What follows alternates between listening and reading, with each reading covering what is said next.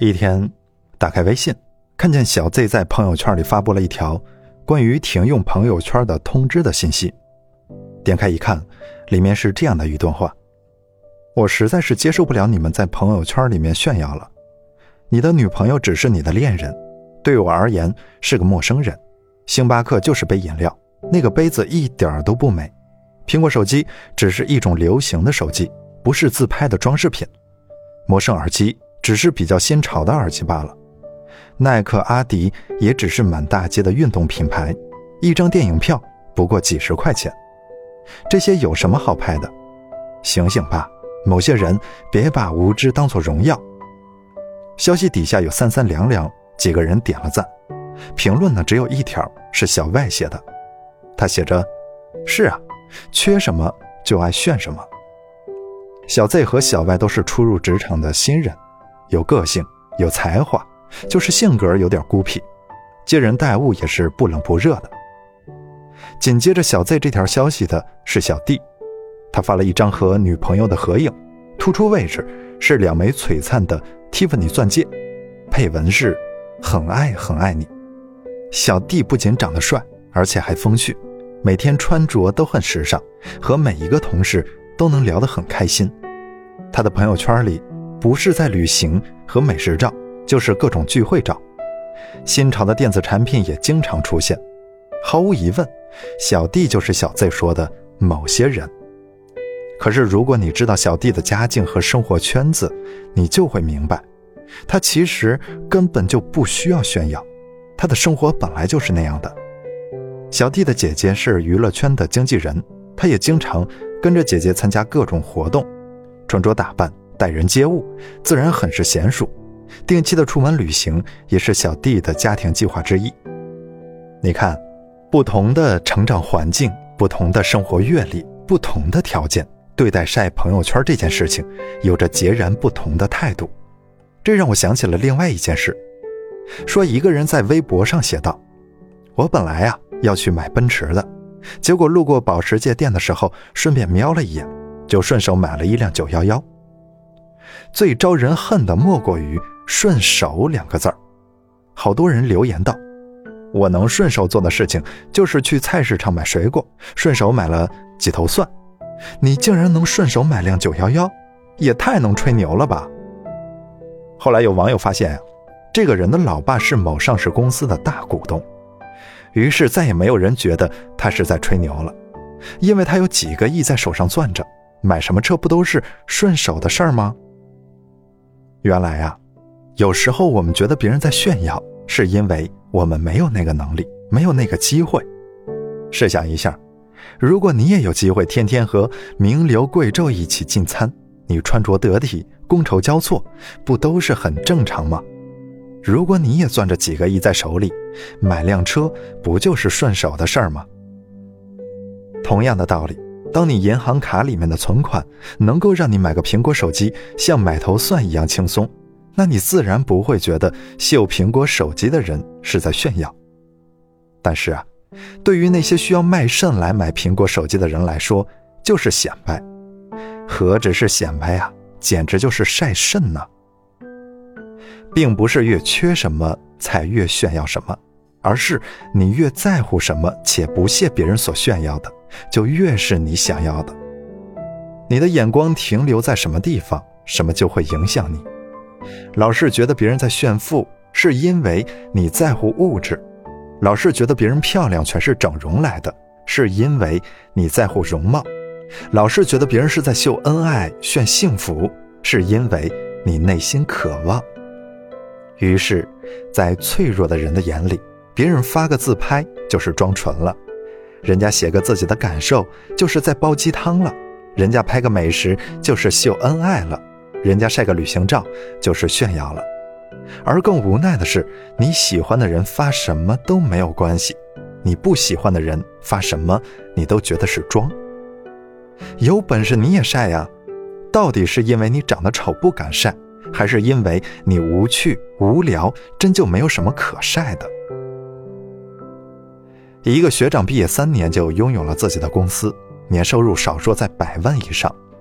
一天，他在朋友圈里发牢骚说：“钱不好挣，日子不好过。短短十几分钟，这条消息就哗啦啦的一顿狂轰乱炸。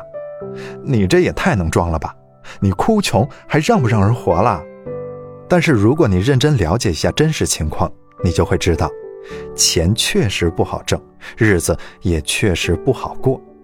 因为他手下有三十号人，市场环境稍有起伏，公司的收入就会面临风险。如果你了解这位学长的过去，你就会明白，他其实不是在炫耀，而是真的在苦恼。他在大学的时候就进入了一家跨国金融公司实习，没有多久就被公司老总高薪留下了。可是后来还是决定自己创业。他本来可以轻松的做个年收入百万的职业经理人。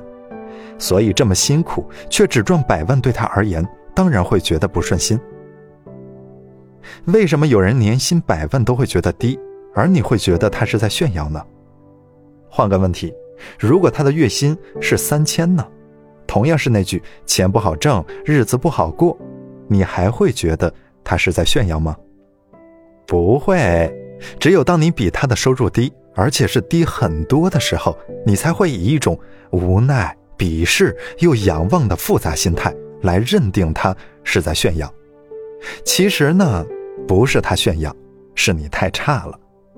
就是说，如果你下次被某个言行、某种行为激怒了，或者引起你的反感、厌恶，希望你能够明确的告诉你自己，怪不得别人，是我在这个方面太弱了。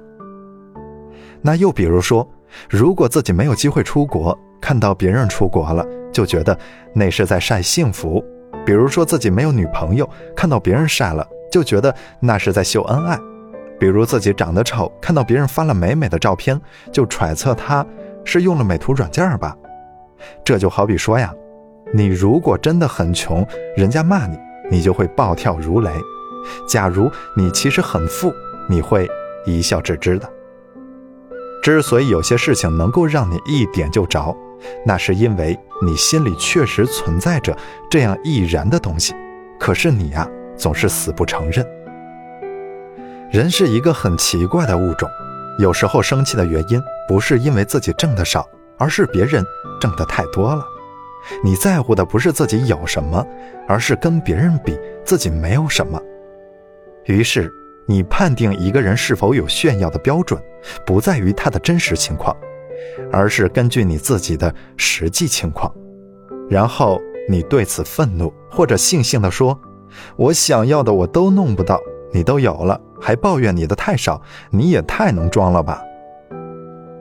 你看呀，一个人最悲哀的事情，莫过于自己没有能够炫耀的优点，只好将自己的无能以令人生厌的抱怨表现出来，来掩饰自己的空洞与短缺。如果你想更好的掩饰自己的短缺，就不要再去攻击别人的炫耀，不管他是否是真的在炫耀，因为这只会暴露你的软弱和无能，仅此而已。因为当你一脸不屑的抨击他人的时候，实际上别人只是无意识的将自己最普通的一面流露出来而已，而你这一怒，就彻底的暴露了你的阶层、贫穷、丑陋。和愚蠢，这些本来是你一直想掩饰的。要知道，没有什么比嫉妒和愤怒更赤裸裸的、更彻底的将一个人暴露无遗。有个段子说，最大的善良就是别人挨饿的时候，你吃肉不吧唧嘴巴。换个角度就是，别人对你最大的善良就是你挨饿的时候，他吃肉不吧唧嘴巴。可问题是。他不吧唧嘴巴，你就不饿了吗？如果善良只是让人安心的挨饿，那它的意义就太扭曲了。难道不就是你看到别人吃肉的时候，也去努力找肉吃吗？虽然一时半会儿可能很难，但是不去找，不去朝着那个目标努力，那你就永远没有肉吃啊！总是有人在一本正经地说，真正长得漂亮的人很少发自拍。真正有钱的人基本不怎么炫富，真正恩爱的情侣用不着怎样秀恩爱，真正玩得愉快的时候是没有多少时间传照片的，真正过得精彩的人，并不需要刻意的向别人去炫耀自己的生活。我觉得他们不仅应该炫耀，而且应该大肆炫耀。否则，你怎么知道自己不够漂亮？怎么知道自己很穷？怎么知道自己不那么幸福？怎么知道自己无聊无趣呢？与其每次面对别人的炫耀，表现出不爽和愤懑，甚至于憋出内伤，还不如好好的利用这些黑暗能量，刺激一下浑浑噩噩的自己，更努力的工作，更刻苦的学习，更认真的化妆，更起劲儿的减肥。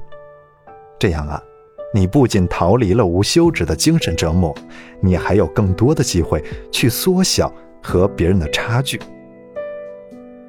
看到别人的生活能理解，反思自己的生活能自省，哪怕别人真的是在晒，你也要能把这份羡慕、嫉妒、恨转变为促使自己努力的力量，这才是最有意义的。